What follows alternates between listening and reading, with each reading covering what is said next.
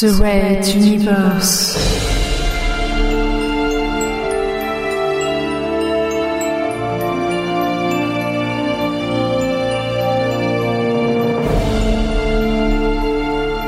La plus grande saga galactique jamais entendue en podcast.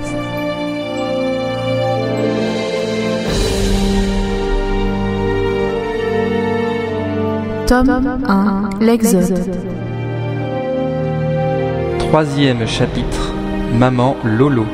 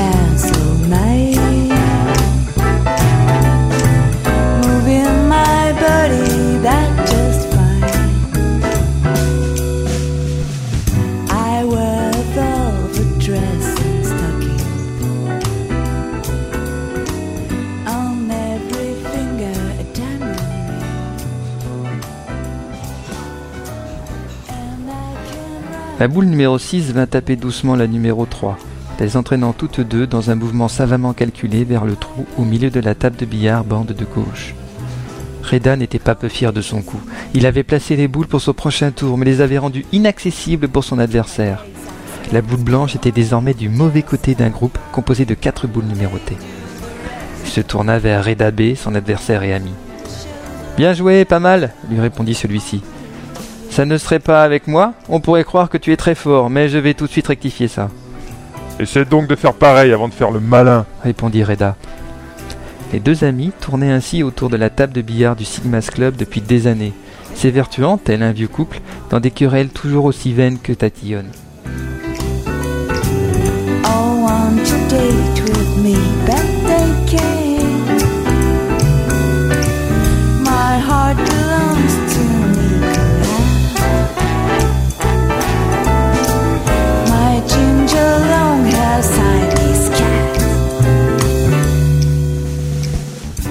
Les deux amis tournaient ainsi autour de la table de billard du Sigma's Club depuis des années, s'évertuant, tel un vieux couple, dans des querelles tout aussi vaines que tatillonnes. Tous deux dans la force de l'âge, tous deux mariés avec des enfants, et travaillant pourtant encore ensemble, comme employés, dans une société gérant deux espaces sur les docks de la station spatiale Maman Lolo.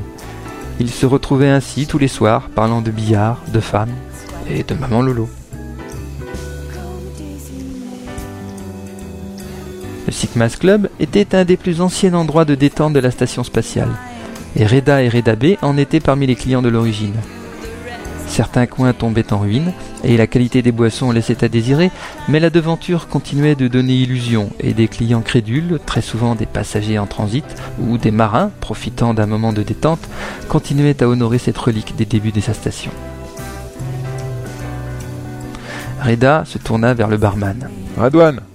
Deux cocktails calotines. Mais je veux la bonne recette cette fois, avec de la vraie caffeine et deux olives. Vous êtes certain? Avec deux olives? demanda le barman à l'intention de Reda B. Bah non, un cocktail calotine, ça se prépare avec une seule olive, tout le monde sait cela, dit-il en se plaçant dans le meilleur angle pour tirer la boule blanche. Il allait tenter un coup en boule volante, histoire de remettre Reda à sa place. N'importe quoi, une seule olive. Mais c'est fade, ça n'a aucun goût. Quand je bois quelque chose, je veux que ça soit consistant avec de la saveur. Rugit Reda. Regarde plutôt ce tir-là, le coupa Reda B. D'un coup sec, il frappa la boule blanche à son pied, et celle-ci décolla au-dessus du groupe qui lui faisait barrière, en direction du milieu de la bande gauche. Elle toucha bien la boule 6 qui finit son chemin dans le trou, mais ensuite elle rebondit et sortit de la table. Elle rebondit une nouvelle fois sur le plateau d'un serveur et finit sa course dans un verre de punch que partageaient Phil et Adenor pour leur premier rendez-vous à bord de la station. Adenor recula brusquement sous la surprise, bousculant son voisin de derrière qui s'étouffa dans sa chope de bière.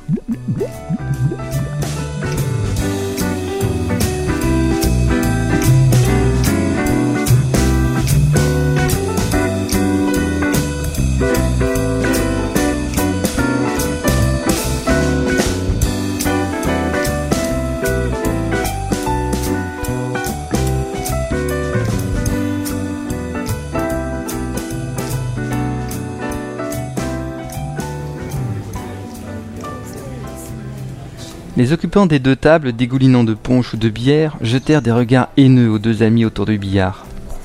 Ah bah bravo tous les deux, vous voulez attaquer mes clients maintenant? grogna Radouane en se dirigeant vers le lieu du drame. Excusez-les, monsieur et madame, ce sont des clients respectueux en général, mais aujourd'hui visiblement pas. Reda réagit. Euh, non, mais attends, je n'y suis pour rien dans cette histoire. C'est Reda B qui a tiré trop fort. Je n'aurais pas tiré trop fort si tu ne m'avais pas énervé avec ta recette stupide de cocktail calotine, toujours à grogner sur tout, réagit Reda B. Comment ça, stupide? Rugit à nouveau Reda. C'est parfaitement avec deux olives qu'on prépare un cocktail là-bas, et ça n'est pas Monsieur le Barbane qui sait tout qui va me donner des leçons sur le sujet. Les Barbanes étaient un peuple du centre du continent principal de Materwan. Les mouvements de population l'avaient dilué avec un autre peuple migrant qui passait par là il y a plusieurs centaines d'années, les Beureux. Et malgré que les deux peuples soient, pour ainsi dire, fusionnés, et qu'on soit dans l'impossibilité de les distinguer de nos jours, une certaine discorde sur des sujets divers tels l'origine d'une famille, d'un mot ou d'une recette continuait d'apparaître épisodiquement.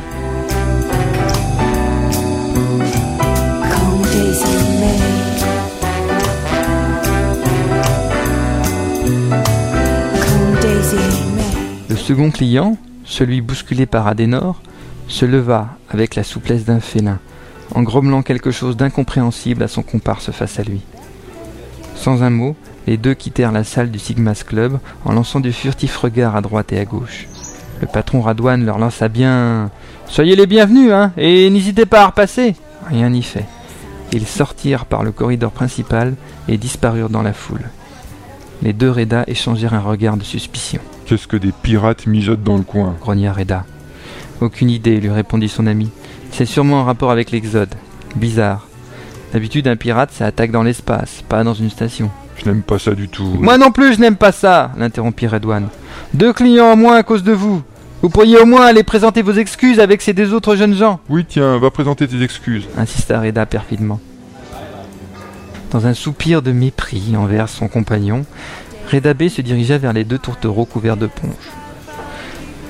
Je suis vraiment désolé, monsieur et madame. Mon ami est quelque peu énervant et je n'ai pas réussi à bien mesurer la force que je mettais dans mon tir, s'excusa Reda B. Quoi? Rugit à nouveau Reda. Le problème, c'est que c'était ma seule chemise de soie barbane, lui répondit Phil.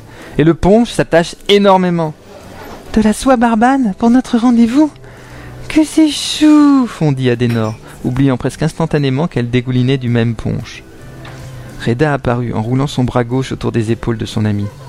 Mais vous tombez très bien, monsieur et madame.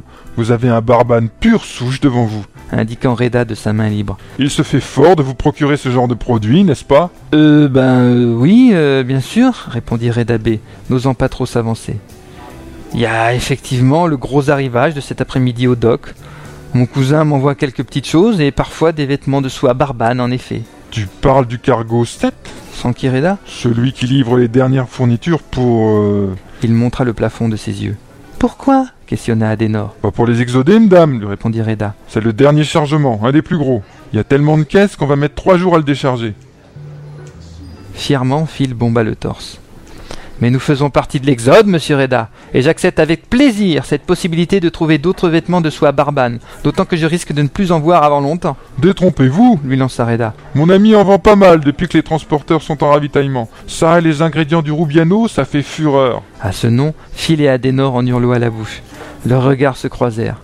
Voici un sacré cadeau pour leur descendre sur Maman Lolo. Une réserve de Rubiano.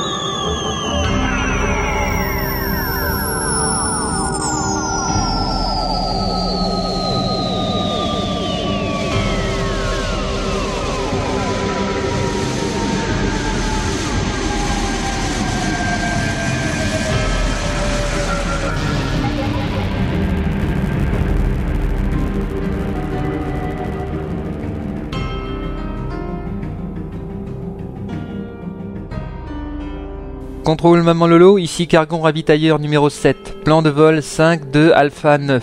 Nous demandons l'autorisation d'amarrage à la station. Cargo numéro 7, vous êtes en avance de plusieurs heures, non? Votre emplacement sur le dock numéro 4 n'est pas encore libre. Veuillez vous mettre en zone d'attente, merci. Simo Tatami, pilote, ne l'entendait pas de cette oreille.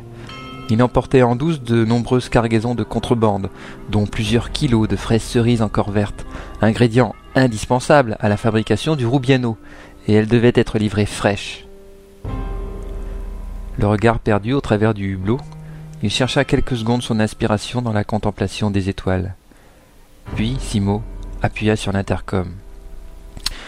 Euh, contrôle Maman Lolo, on a reçu l'ordre d'embarquement plus tôt que prévu car certains approvisionnements étaient en rupture de stock pour le transporteur à quai, donc c'est assez prioritaire.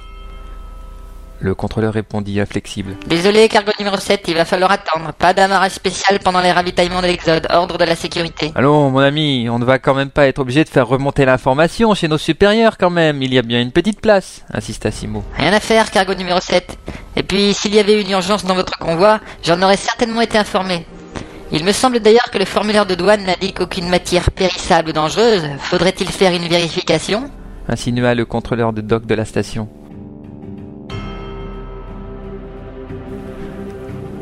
Simo murmura une insulte dans sa langue natale. Il était évidemment hors de question de laisser les douaniers fureter dans la cargaison. Il savait ce que lui y avait glissé, il ignorait ce que son supérieur, son patron et peut-être même des dockers avaient eux-mêmes glissé là-dedans.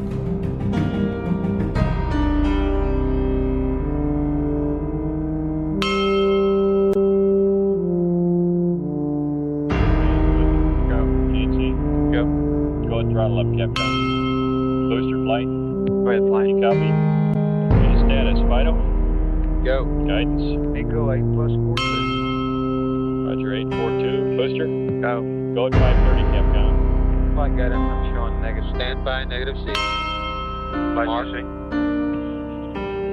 How you doing, GT? Still building up air, flight, but they're not too large. Return status, Fido? Go. Booster. Prop. Go flight. Econ. Eagle. Go flight. Go negative return, Charlie. Go flight.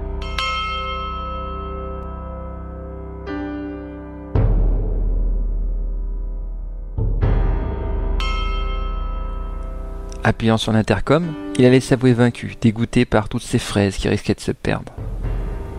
Mais il se surprit alors à prononcer une autre phrase. Station Maman Lolo, je redemande l'autorisation d'amarrage. Vous trouverez un espace ouvert au dock numéro 4. Il est maintenu libre pour des cas comme cela. Autorisation Oméga 451. Simo était comme paralysé. Ses membres commençaient d'eux-mêmes la manœuvre pour se retrouver face à l'emplacement absolument inconnu qu'il venait d'énoncer si clairement au contrôleur des docks. Ici contrôle des docks, autant pour moi. Autorisation d'amarrage accroche numéro 3, dock numéro 4. La voix du contrôle tournait dans la tête de Simo et il n'en revenait pas, d'autant que sous ses yeux, il termina la procédure d'amarrage avec une perfection qui ne lui était pas commune, chaque geste semblant à la fois soupesé et empli d'une sorte de grâce comme un ballet. Ce qu'ignorait Simo, c'est que de son côté, le contrôleur de quai était à peu près dans la même situation, spectateur de ses gestes et de ses paroles. Puis une fois l'amarrage terminé, lui et Simo sombrèrent dans l'inconscience quelques secondes. En ouvrant les yeux, ils avaient tout oublié, constatant seulement que tout était accompli en règle. Vite, les fraises cerises, pensa Simo. Au milieu des caisses de fraises cerises, qui étaient cachées dans un espace à l'écart du chargement principal, une caisse était légèrement plus grande que les autres. À l'intérieur, assis sur un coussin, Fabio Uli, le mental, esquissa un sourire de satisfaction. Plusieurs caisses se déplacèrent alors toutes seules, plaçant celle de Fabio dans les premières à être débarquées.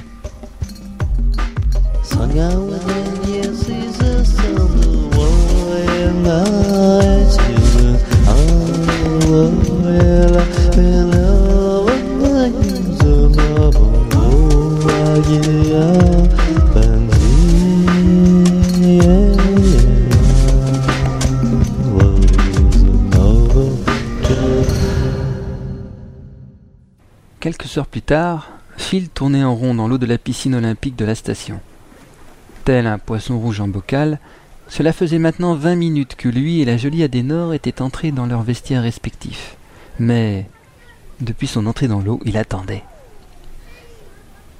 La piscine olympique de Maman Lolo était d'un des luxes les plus agréables et les plus impressionnants de cette région de l'espace. Imaginez qu'il fut nécessaire de libérer 2500 mètres carrés de surface et y ajouter près de 3000 mètres cubes d'eau à renouveler au moins une fois chaque année. Évidemment, le tarif de l'entrée est à la hauteur des efforts consentis, mais pour séduire Adenor, Phil était prêt à tous les sacrifices. Les deux Reda leur avaient donné rendez-vous d'ici 4 ou 5 heures dans une section des entrepôts. Donc, dans l'optique de profiter en agréable compagnie d'une ultime visite de maman Lolo, la seule piscine non terrestre connue semblait une destination de choix. La clientèle était assez huppée, de riches voyageurs en transit, des personnels de la station en famille, avec des réductions, et quelques fonctionnaires. Aujourd'hui, l'affluence était correcte pour un tête-à-tête dans l'eau. Nageant au milieu des autres clients, Phil s'amusa à donner des noms d'animaux aquatiques aux nageurs qu'il croisait. Tel crawler ressemblait à un bar, tel groupe de petites filles était un banc de crevettes, tel couple de retraités faisait penser à des méduses, tandis qu'une ou deux sirènes émoustillaient agréablement les pensées de leur grâce. De grandes baies vitrées, sans teint, remplaçaient le mur du côté du corridor central de la station. On pouvait ainsi, à loisir, regarder les badauds, dockers, passagers et autres commerçants circuler, le tout sans être vus. Phil remarqua avec surprise une personne en particulier dans la foule. Certes, elle portait un châle et sa tenue était neutre, mais il savait qu'elle faisait partie de l'Exode, et peut-être qu'inconsciemment il était à sa recherche. Quoi qu'il en soit, et malgré l'étrange fait qu'elle n'était pas accompagnée, ni garde du corps, ni serviteur, Phil avait reconnu la princesse Azala, héritière du trône de Materwan, déambulant anonymement au milieu de la foule du corridor central de la station Maman Lolo. Personne ne semblait prêter attention à sa présence. L'heure proche du déjeuner n'était sans doute pas propice à l'étude poussée de son environnement. Tu as vu ça? Ouah, je rêve. C'est l'ange de minuit qui vient d'entrer. dit subitement un inconnu derrière lui. Un autre lui répondit. Tu rêves, elle est pour moi, cette fille. Phil se retourna, se demandant de qui ces cuistres parlaient.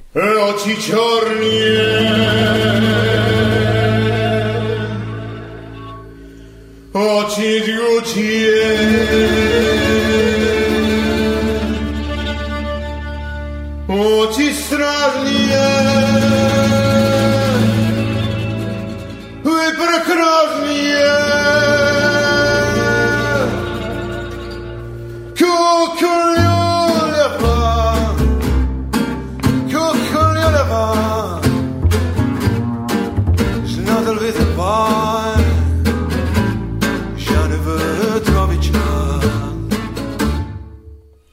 Bikini d'Adenor semblait moulé autour de son corps pour mettre en valeur la moindre de ses formes. Si Phil était inquiet d'une femme camionneuse par trop musclée, il fut immédiatement rassuré. Les muscles d'Adenor ne servaient qu'à soutenir des rondeurs parfaitement appétissantes. Son port était d'une grâce folle. Elle devait sans doute y faire particulièrement attention. Et son chignon relâché, ses cheveux blonds semblaient distiller des volutes de lumière sur son passage. Arrivée à la hauteur de son compagnon, elle s'assit délicatement au bord de la piscine, lui autorisant ainsi une vision plus détaillée de sa peau souple et hâlée. Phil prit la main qu'elle lui tendait et l'aida à se glisser dans l'eau, sous les yeux ahuris de ses deux machos de voisins.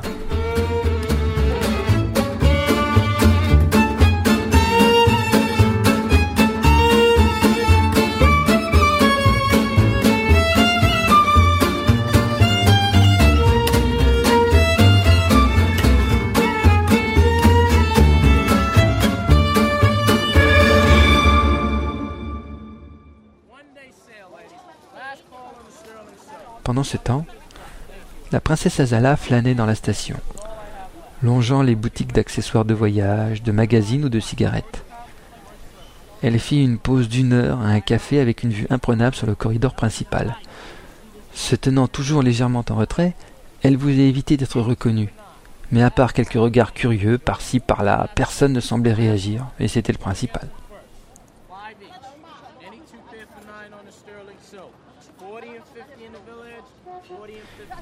Sa petite virée solitaire était certes rafraîchissante et lui permettait une dernière visite de maman Lolo. Mais ses arrêts répétés, ses tentatives de repérer ou de tromper une quelconque surveillance avaient un but plus immédiat. Elle devait rencontrer un de ses agents sur la station, qui avait, paraît-il, une nouvelle de première importance à lui transmettre.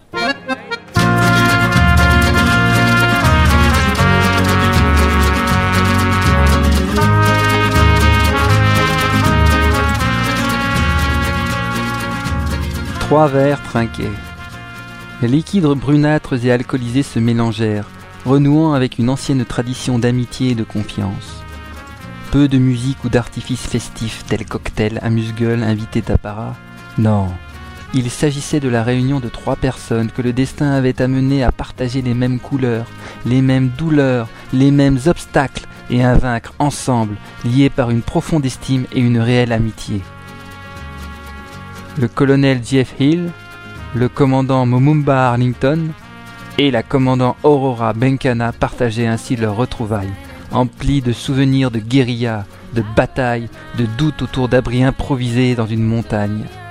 Une vie de résistant qu'aucun d'entre eux n'oubliera jamais.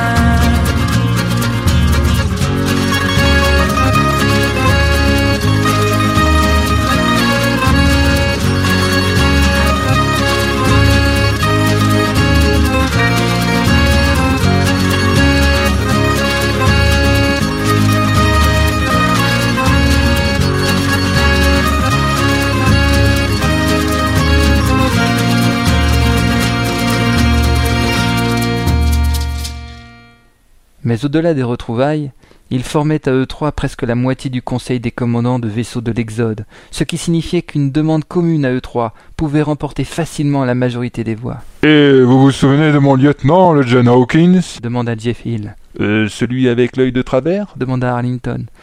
Je me suis toujours demandé comment il pouvait tirer juste avec ce handicap.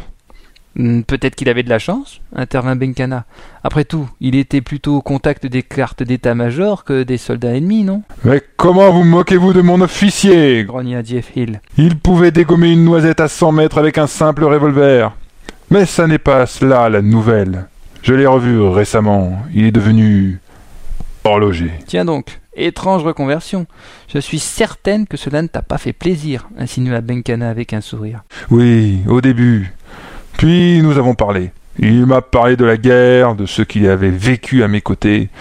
Cela l'avait transformé en pacifiste et après la guerre, il s'était abandonné à sa passion des mécaniques horlogers. Jeff Hill fit une pause, le regard dans le vague, lissant une pointe de barbe de sa main droite. C'est quoi donc le problème, John demanda Arlington. Sa petite affaire est florissante. Et même s'il s'est embourgeoisé, sa vie est simple et heureuse. Il s'est marié et sa femme va accoucher de leur troisième enfant.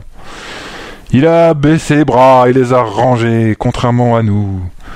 Je me suis demandé dernièrement si cela n'était pas le meilleur choix. Passer le cap et se reposer. Cela ne te ressemble pas du tout, ce genre de dialogue, John, répondit Benkana, surprise de découvrir cette facette de son ami. Tu voudrais arrêter la lutte? Renoncer à tes idéaux?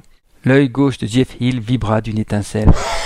Ha Ben Tu trouveras toujours les mots pour me ramener à la réalité. Non, je n'ai absolument pas renié mes idéaux, mais je me demande où ils nous ont menés. Puis il se leva, un verre à la main, l'autre main tenant appui sur sa canne. En quelques pas, il était devant le hublot donnant sur l'extérieur.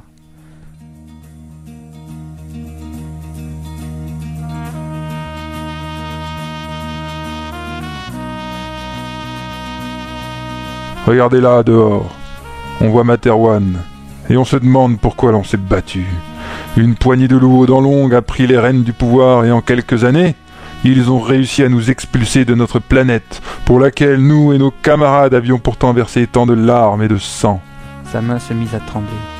Je rêvais d'une fin glorieuse sur un champ de bataille, me battant pour mes idéaux, avec vous à mes côtés dans un ultime sursaut d'honneur et de gloire. Euh, si tu permets, je n'étais pas au courant de ma mort programmée sur le champ de bataille. On aurait pu me prévenir, j'aurais fait un effort. L'interrompit Arlington dans un clin d'œil à Benkana. Mais Jeff Hill ne releva pas. Et qu'avons-nous là? Un départ honteux, un gentleman agreement, pour que nous déguerpissions vers une planète tout juste vivable. Quelques provisions, quelques vieux vaisseaux géants rouillés, et au revoir, laissez-nous mener notre dictature à loisir. Cela ne vous fait-il donc rien? Pianto notti morte di illusioni, sorde inermi ed effimere grida negli anni armati della repressione. Ma un aprile cadeva imminente sulla fiamma dell'orda meschina. Non dimentichi, presidente, la terra libera su cui cammina.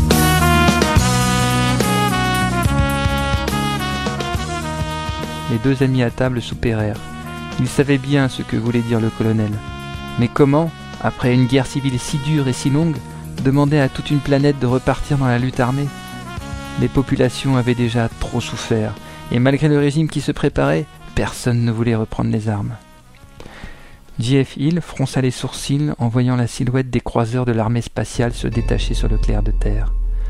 Leur surveillance était toujours présente, le regard d'un faucon sur sa proie. Un jour, mes amis, nous devrons nous battre contre Materwan. Et cela sera peut-être encore pire que la guerre que nous avons connue.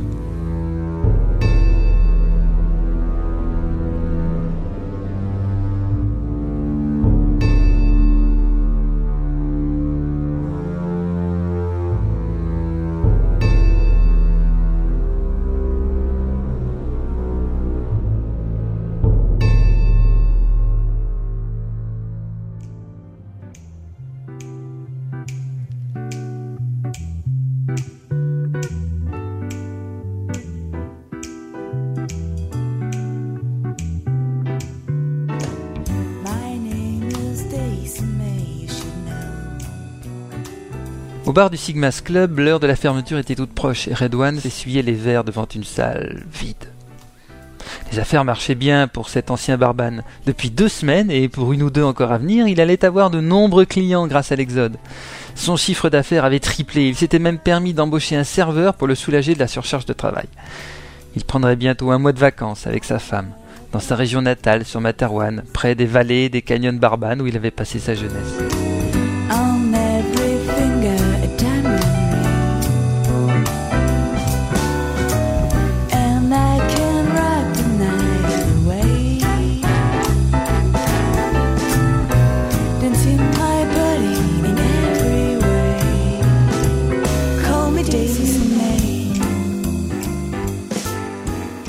Tandis qu'il partait dans ses pensées, trois nouveaux arrivants s'installèrent au comptoir. Et l'ami, auriez-vous une bouteille de whisky absinthe Mes amis et moi avons soif. Radwan sortit de ses pensées et regarda ses clients.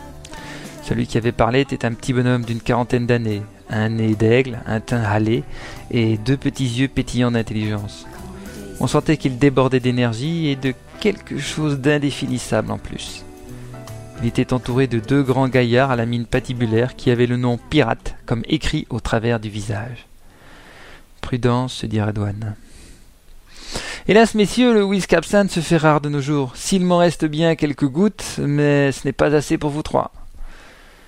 Les trois hommes ne répondirent pas, le petit continuant de le pénétrer du regard. Radwan sentit un frisson désagréable lui remonter le long de la colonne vertébrale.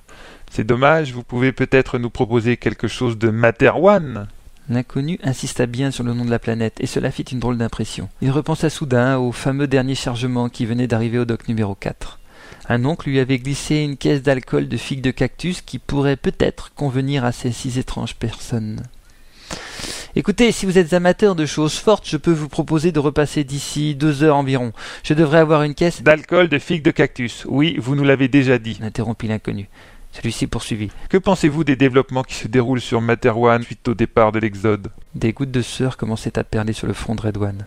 Son imagination lui jouait-elle des tours? Il lui semblait que le petit homme avait grandi. Ou peut-être était-ce lui qui rétrécissait Euh, non, pourquoi il se passe quelque chose? mentit Redouane. Son oncle l'avait prévenu que de nombreux journaux et quelques télévisions libres avaient cessé d'émettre ou tout simplement déposé le bilan. De plus, la police semblait noter de nombreuses choses sur des pads dans la rue. On avait perdu trace de syndicalistes et de journalistes un peu partout.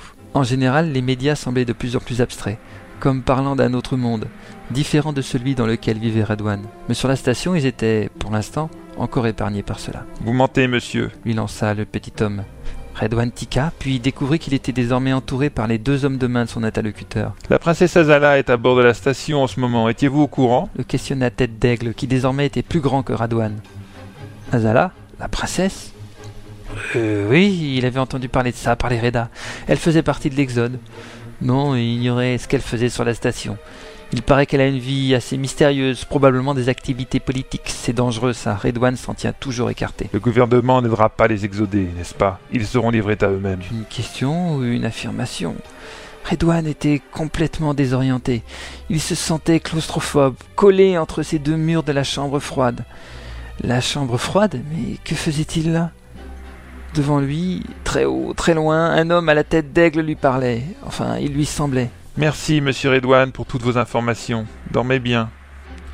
Et le ciel s'assombrit dans un froid atrocement mordant.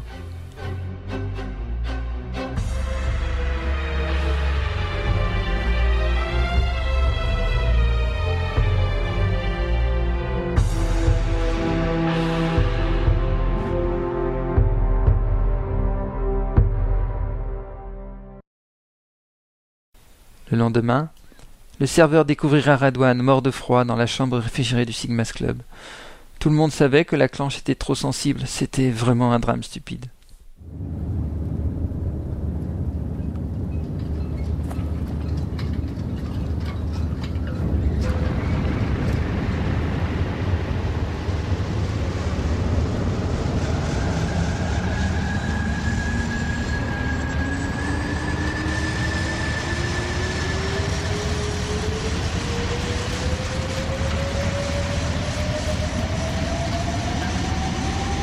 Dock numéro 4 est très semblable à tous les autres docks spatiaux de l'époque.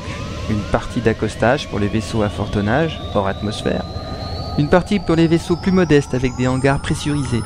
Une zone de contrôle de douane. Une seconde zone pour le déchargement. Quelques entrepôts provisoires et enfin une série d'entrepôts de stockage à moyenne durée. Les quais étaient donc des lieux immenses. On pouvait y travailler toute la journée sans s'y croiser et en général on ne s'y déplaçait à pied que par obligation. Pourtant, des individus de toutes sortes s'y promenaient, car c'étaient des lieux bien pratiques pour les rencontres discrètes.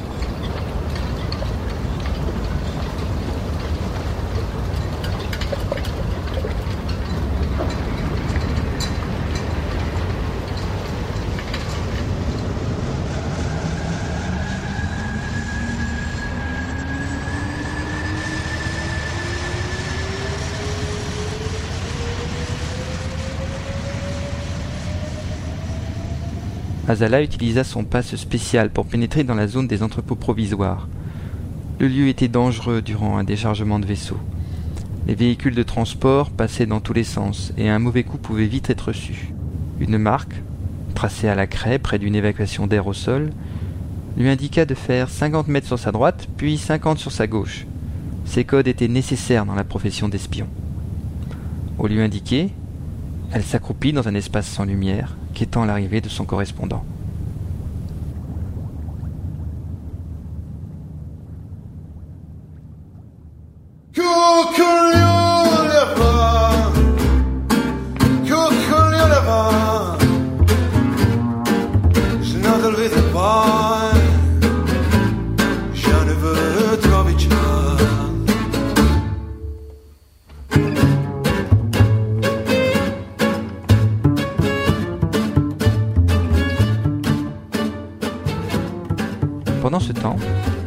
Centaines de mètres de là, Phil et Adenor, main dans la main, longeaient la cloison du fond en direction de leur rendez-vous avec Redabé. Le lieu de rencontre était proche de l'entrée des bureaux administratifs et des vestiaires du personnel. Il n'y avait pas trop de mouvement par ici lors des déchargements et le lieu était assez sûr. Ils s'arrêtèrent dans un angle mort face au bureau, tapis dans la pénombre et attendirent.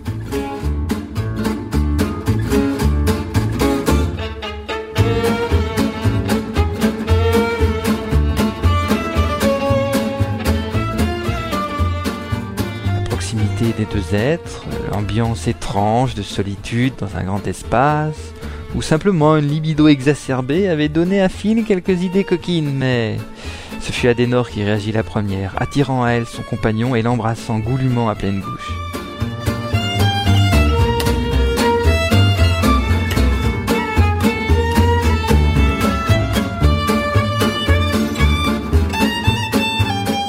Le couple s'enlaça. Leurs souffles se mélangèrent, leurs langues dansèrent le ballet de l'amour tandis que les corps se pressaient l'un contre l'autre à se coller.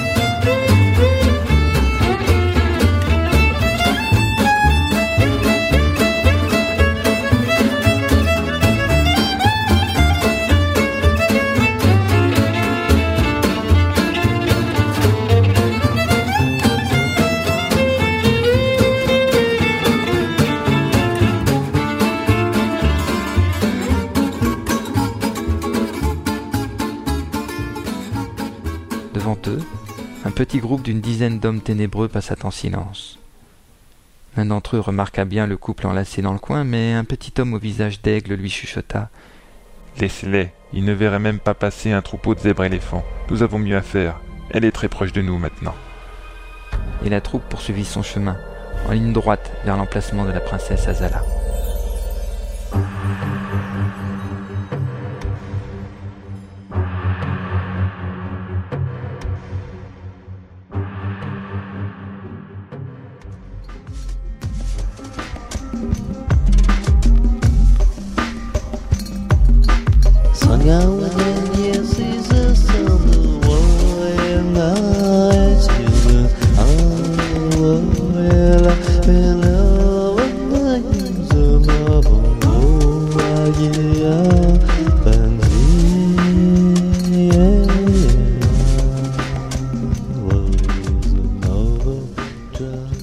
Fabio s'amusait bien. Quand il était dans sa prison souterraine, il avait réussi, après plusieurs années de concentration et de méditation, à ressentir la présence de personnes situées à des kilomètres au-dessus de lui. Son isolement total, entouré et servi par des robots, constamment drogués pour limiter ses pouvoirs, surveillé par une armée de caméras et autres instruments de mesure de toutes sortes, lui avait permis d'affiner ses sens de mental. Alors imaginez ce qu'il ressentait actuellement. Les dernières prises de drogue n'agissaient presque plus, et il se retrouvait au milieu d'une foule d'humains qui vivaient leur vie sans se douter une seconde de sa présence. Son cerveau était tel un sonar qui repérait des personnes jusque dans les croiseurs de la flotte. La station entière était prête à tomber en son pouvoir s'il le désirait. Il avait la possibilité de lever sa propre armée de fanatiques en quelques minutes. Ces idiots de militaires ne l'avaient en fin de compte qu'aidé à le rendre encore plus puissant. Mais il avait une mission, et l'accomplir, c'était la porte de sortie pour la liberté. Il n'avait pas le choix.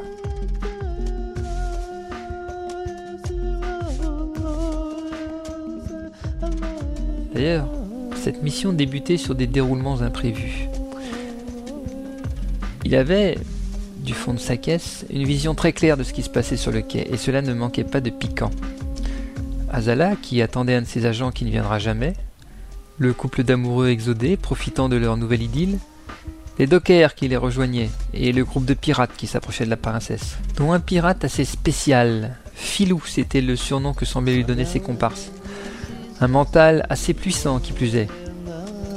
Fabio ignorait ce qui put exister des manteaux pirates, mais à bien y réfléchir, cette profession ne pouvait que leur réussir en effet. Comme son frère Ralato, ce Filou était cruel, calculateur et froid comme la pierre. Rapidement, il reconstitua les derniers événements de l'esprit des pirates, s'abstenant de lire directement dans l'esprit du mental pour ne pas être repéré. Leur mission, les obstacles qu'ils avaient franchis jusqu'au dernier meurtre, dont celui du barman du Sigmas Club, pour lui voler des renseignements. Étrangement, Fabio ne l'avait pas ressenti, celui-là. Sans doute les drogues étaient-elles alors encore trop concentrées dans son sang pour cela. Ses lèvres se pincèrent, et il ouvrit les yeux dans l'obscurité de la caisse. Ces hommes étaient déterminés, et sans aucun scrupule. Mais leur but risquait de contrarier ses projets.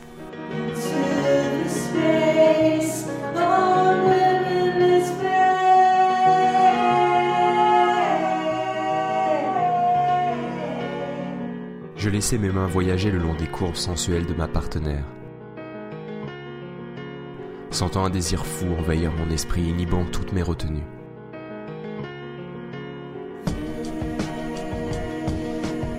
Je redevenais un mâle dans toute sa puissance et sa fougue. D'instinct, j'empoignais les cheveux d'Adenor, les tirant pour libérer son cou à ma contemplation.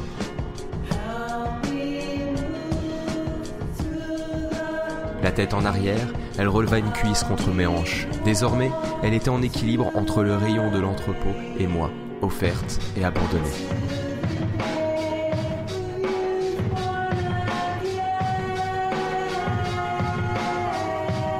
Entrejambe me faisait mal à se tendre autant et je voyais les pointes des seins d'Adenor indécemment étirer le tissu de sa tenue. Je n'en pouvais plus. Je mis la main à ma ceinture pour l'ouvrir. Quand j'entendis un raclement de gorge gêné derrière moi. Adenor eut un haut le cœur et je me retournai en sueur. Redabé semblait particulièrement embêté de nous déranger. Il regardait avec attention un lacet de ses chaussures qui semblait légèrement décentré. Euh, je suis désolé, nous avons peu de temps pour régler notre petite affaire. Si vous pouviez me suivre. Et il partit doucement vers la droite. Je me tournai vers Adenor, je la vis déjà repeignée, aussi sagement impeccable que possible, l'air fraîche comme un gardon. Elle me tacla d'un clin d'œil et partit à la suite de Redabé. Je l'ai rattrapé, coulant un regard complice avec ma compagne, et me plaçant à côté de notre guide. Je lui demandai Nous allons loin? Ici, rien n'est à côté, les quais sont un labyrinthe spatial aux dimensions bibliques, mais heureusement pour vous, nous n'allons pas loin, c'est juste... euh, Redabé s'arrêta net, le regard horrifié. Je tournai la tête et fus pris à mon tour d'une frayeur sans nom. Le cadavre d'un homme était allongé dans un angle de l'entrepôt, un croc de boucher dans le cœur, mais le plus dur était que sa tête était absente, et une mare de sang l'entourait tel un tapis macabre annonciateur de malheur. Je n'entendais plus rien. Adenor me serrait le bras à me le percer, ne bronchant pas, mais les yeux grands ouverts fixés sur le corps. Je notais sa résistance. Redabé leva alors la tête, puis, nous repoussant en arrière, chuchota sèchement. Reculez, vite. Allons nous cacher derrière ce tas de caisses. Il ne nous laissa pas le temps de poser une question. Nous nous retrouvâmes à genoux, à quelques mètres de la scène, abrités des regards par des quantités de fret.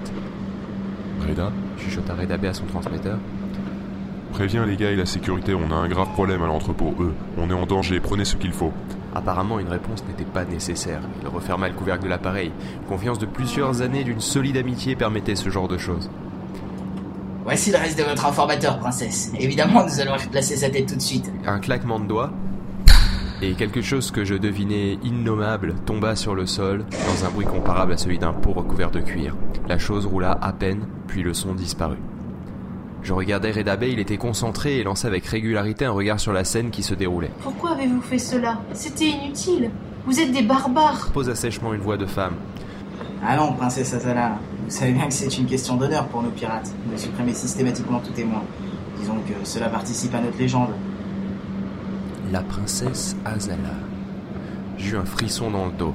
Ces pirates avaient enlevé la princesse. En avant, princesse, je sais pratiquement tout de votre défunt ami, et je compte en apprendre bien plus de vous. Allez vous faire voir. J'ai résisté au gouvernement Castix. Vous ne me faites pas peur. Naboo. Ah Adenor se serra encore plus contre moi, mais ses yeux restaient ouverts. Redabé restait impassible, moi, je fermais les yeux. Ne me parlez pas comme ça, ma petite. Je peux lire vos pensées et vous n'arriverez pas à les cacher indéfiniment. Par contre, je peux déjà vous infliger de grandes souffrances. Redabé ouvrit les yeux horrifié et se tourna vers moi. Je compris ce qu'il venait de penser. Un mental. C'était un pirate mental. Nous n'avions aucune chance de lui échapper, même de nous cacher de lui.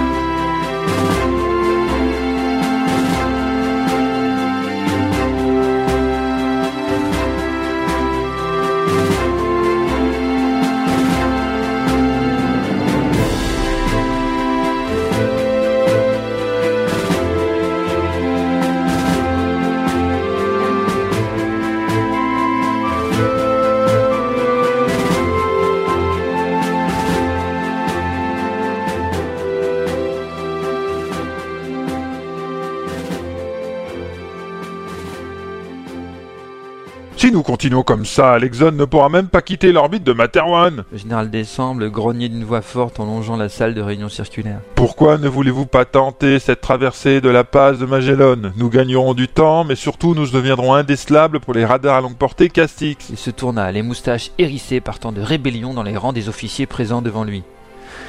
Il y avait eu un accord écrit et signé par tous avant même le départ de Materwan. Une fois les portes fermées, il n'y avait plus de grade dans l'enceinte du Conseil des commandants. Tous pouvaient s'exprimer et seule la majorité pouvait emporter une décision. Décembre n'avait pas accepté cela de bonne grâce, mais cet ancien commandant en chef de la garde royale comptait sur sa force de caractère et de persuasion pour venir à bout des récalcitrants membres du Conseil. Au pire, ils pouvaient compter sur une majorité d'anciens royalistes. Malheureusement, si Momumba Arlington était un négociateur chevronné et aguerri, la commandante Benkana était elle aussi une vétérane de la guerre et ne se laissait pas faire. Décembre Rugit Jeff Hill.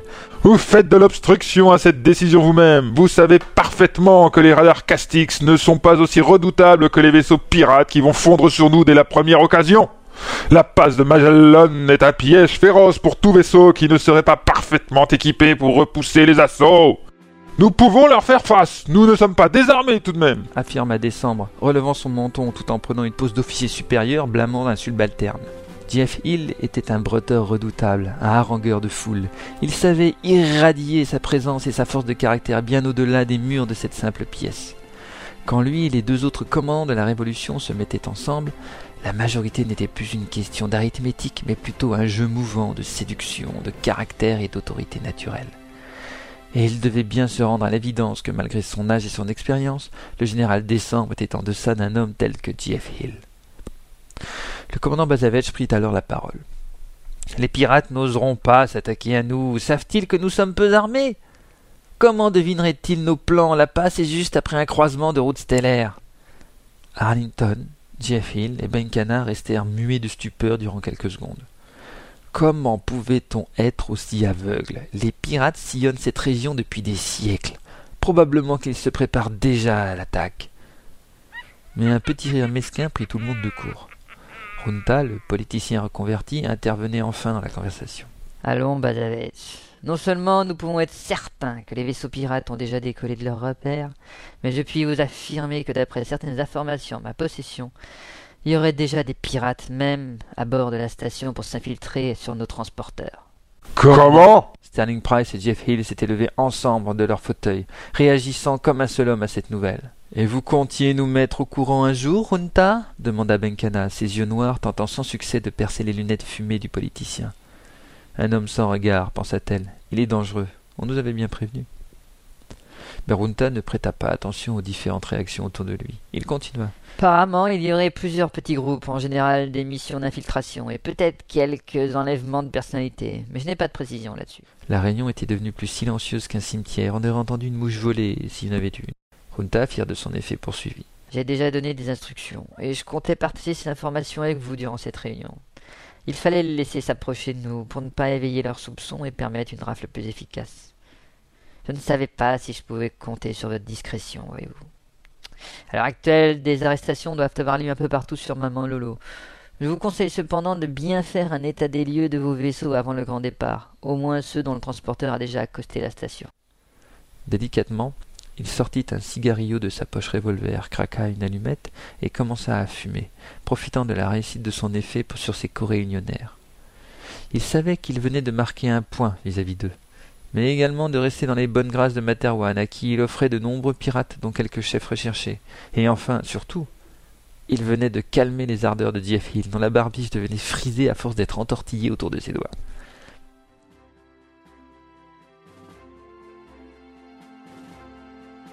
La flotte prendrait la passe de Magellan. Les pirates n'étaient plus un obstacle. Runta tira de nouveau sur son cigarillo et en savoura l'arôme.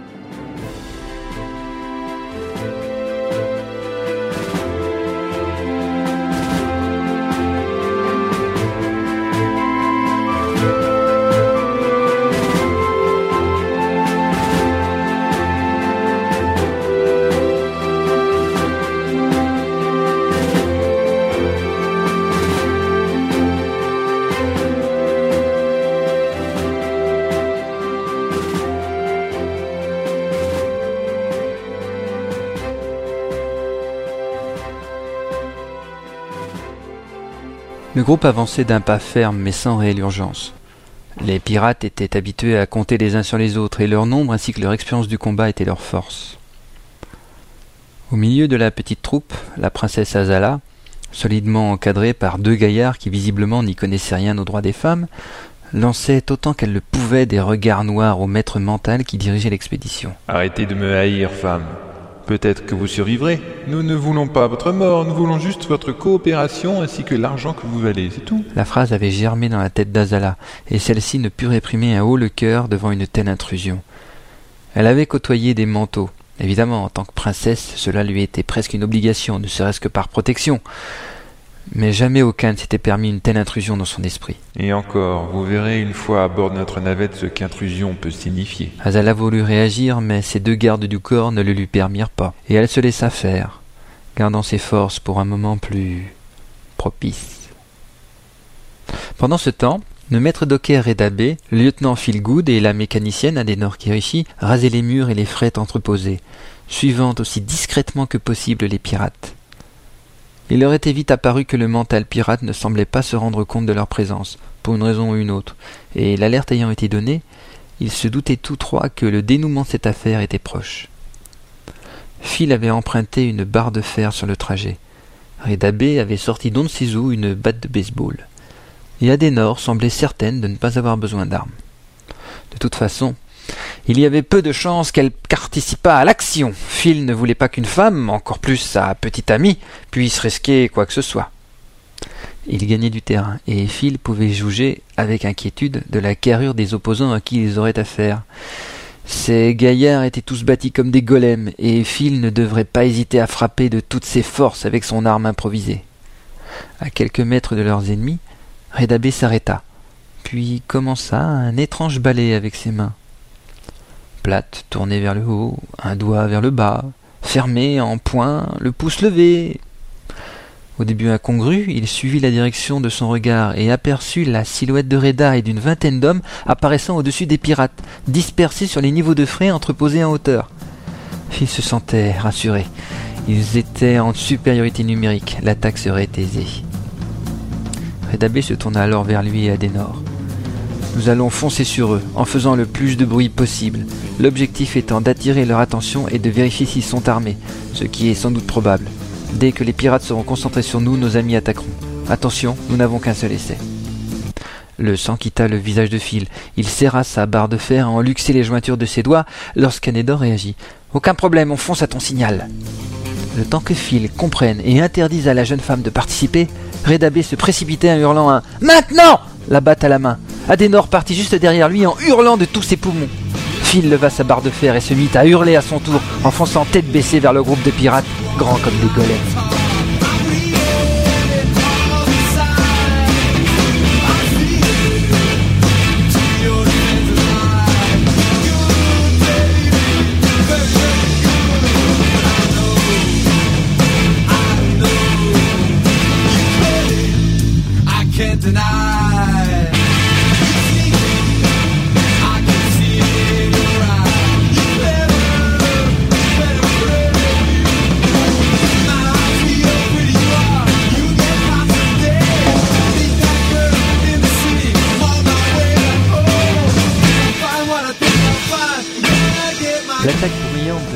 Redabé et Adenor surprit les pirates, surtout par son volume sonore.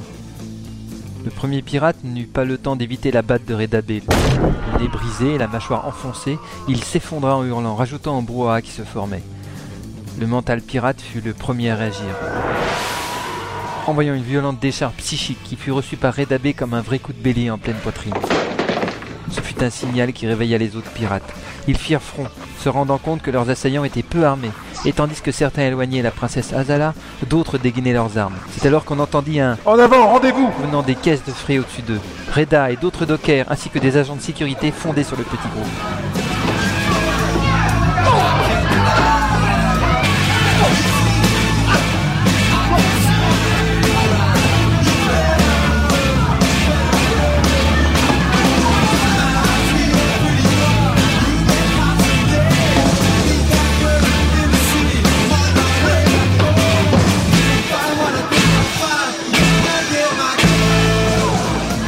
Sa puissance mentale comme une masse, le petit chef de la meute de pirates se dégagea de la mêlée qui se formait.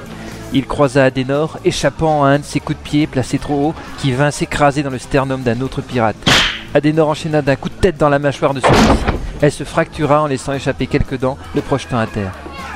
Filou, le petit pirate mental, courait à en perdre haleine, se demandant bien comment il n'avait pas ressenti tous ces gens, une vingtaine d'assaillants, et tout autour de lui, il n'avait même pas ressenti un murmure. Contournant un sas, il tomba sur la princesse Azala, donnant un second coup de genou à un pirate plié en deux, tandis qu'un autre se faisait bastonner par trois dockers visiblement résolus. Il croisa le regard de la princesse, et vit ses yeux s'agrandir de fureur.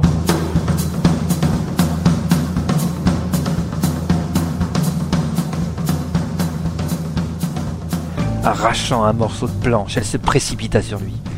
Le pirate se concentra et propulsa une onde de choc censée la paralyser, mais qui ne lui fit aucun effet. Il recommença, mais le coup ne semblait pas plus atteindre la princesse.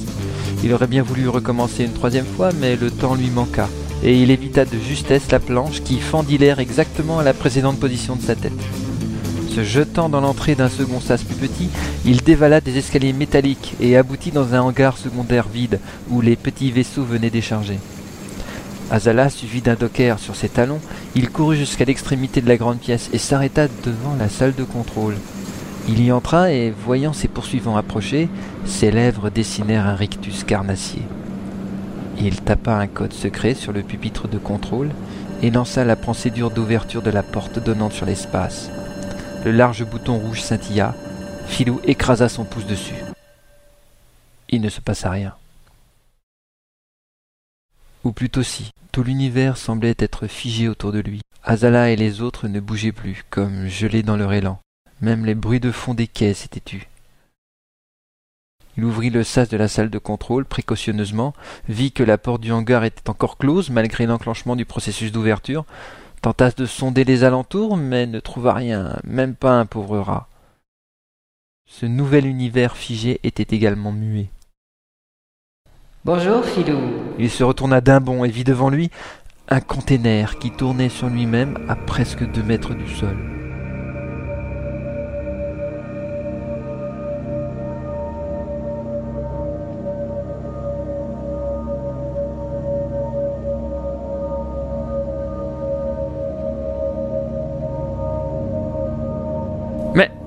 Pirate recula d'un pas. Filou, alias Esprit Noir, alias Pensée démoniaque, fils de Mammouth le Puissant et d'Evelyne la Castratrice. Mais tu as un beau pédigré dans la piraterie, dis donc. Filou n'en revenait pas.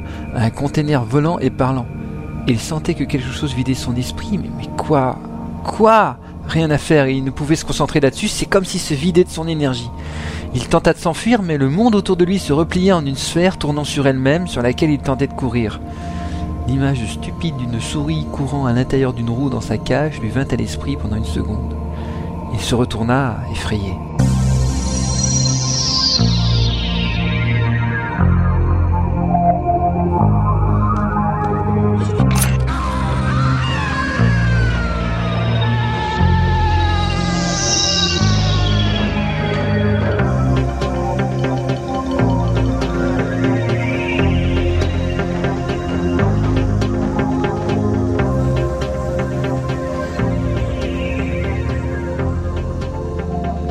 Pas évident vu vivre ce qu'on fait vivre aux autres, n'est-ce pas mon petit filou? Je me suis permis de te brouiller l'essence télépathique depuis un moment, pour ne pas que tu repères tes poursuivants ni l'embuscade qui t'était tendue. C'est moi qui ai également bloqué les attaques contre la princesse. Le pirate commençait à ressentir une étrange impression au centre de son corps, comme un grattement. Vois-tu, j'ai des projets pour cette jeune femme, et il est hors de question que tu viennes t'y mêler. De toute façon, je note qu'il y a peu de pirates mentaux d'après tes souvenirs, et je suis rassuré que tu sois un des meilleurs. Ce sera donc simple de les contenir en cas de confrontation. Le souffle de Filou venait à lui manquer.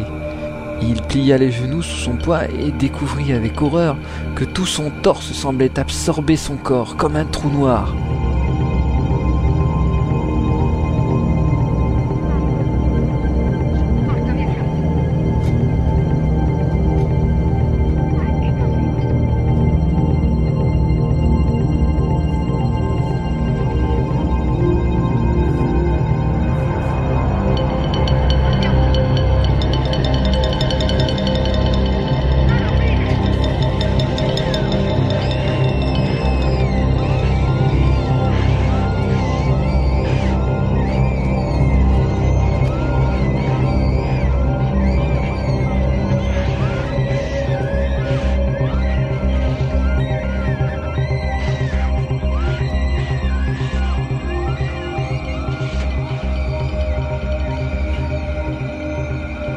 Ta carrière s'arrête là, filou fils de mammouth.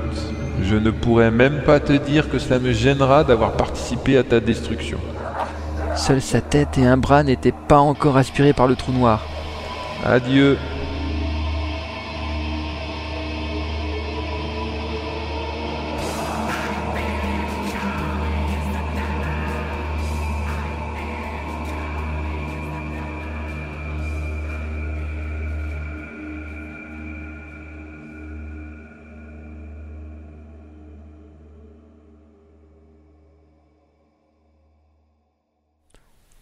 Azala ouvrit la porte du poste de contrôle du hangar secondaire comme une furie.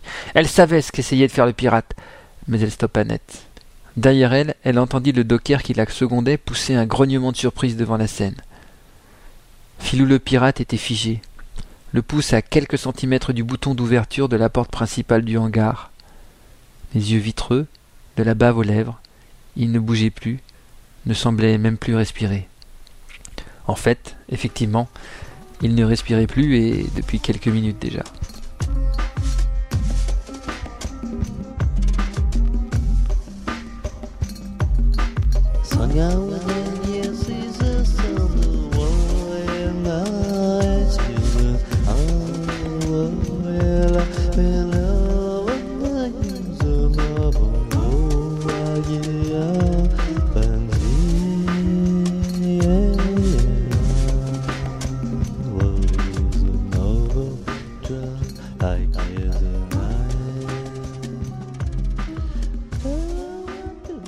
Une rapide enquête de police convainc que le groupe de pirates faisait partie du complot dénoncé par le politicien Runta.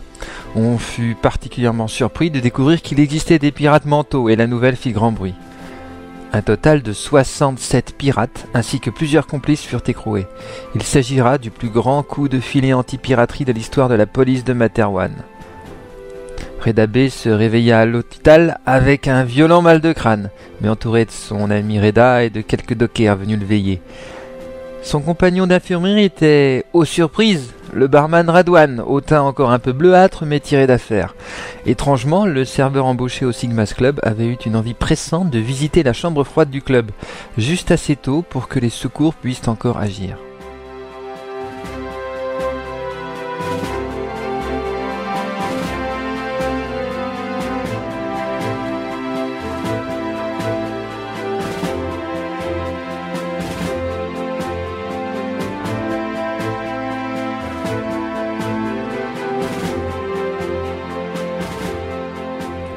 Par contre, il était trop tard pour Filou le pirate, et alors que seuls des blessés plus ou moins graves étaient à regretter dans toute cette affaire, il était le seul cadavre, mort d'un arrêt du cœur inexpliqué.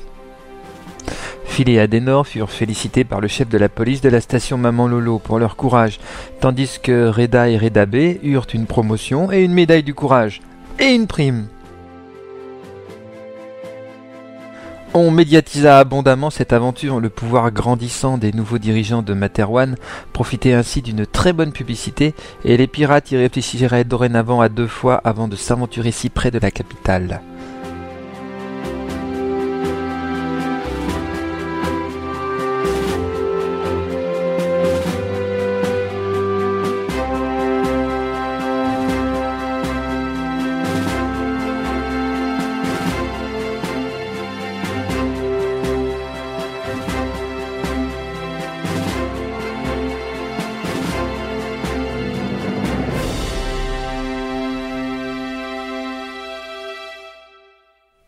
Soir même, sur le transporteur numéro 7 fraîchement accosté, une réception fut donnée en l'honneur des protagonistes.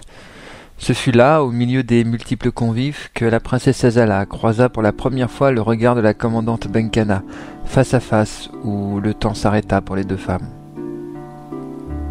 Leur retrouvaille réelle et intime n'aurait pas lieu avant le départ officiel de la flotte, qui était prévu pour dans quelques jours encore. Elle devrait être patiente, et elle l'assumait. Elles cheminèrent discrètement, côte à côte, jusqu'à une des baies vitrées de la salle officielle, contemplant l'espace constellé d'étoiles, sans rien dire.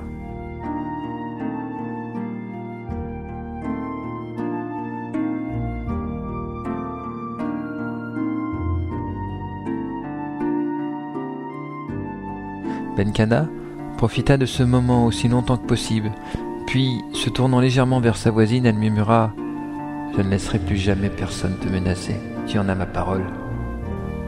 Azala la regarda s'éloigner, puis sourit.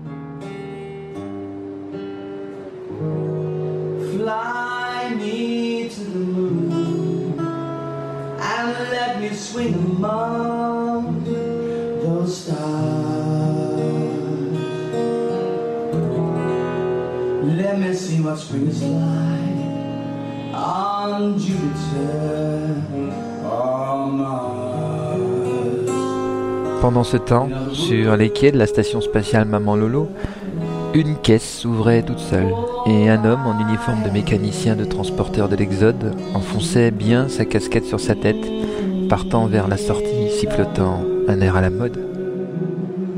Red Universe, fin de la troisième partie. À suivre.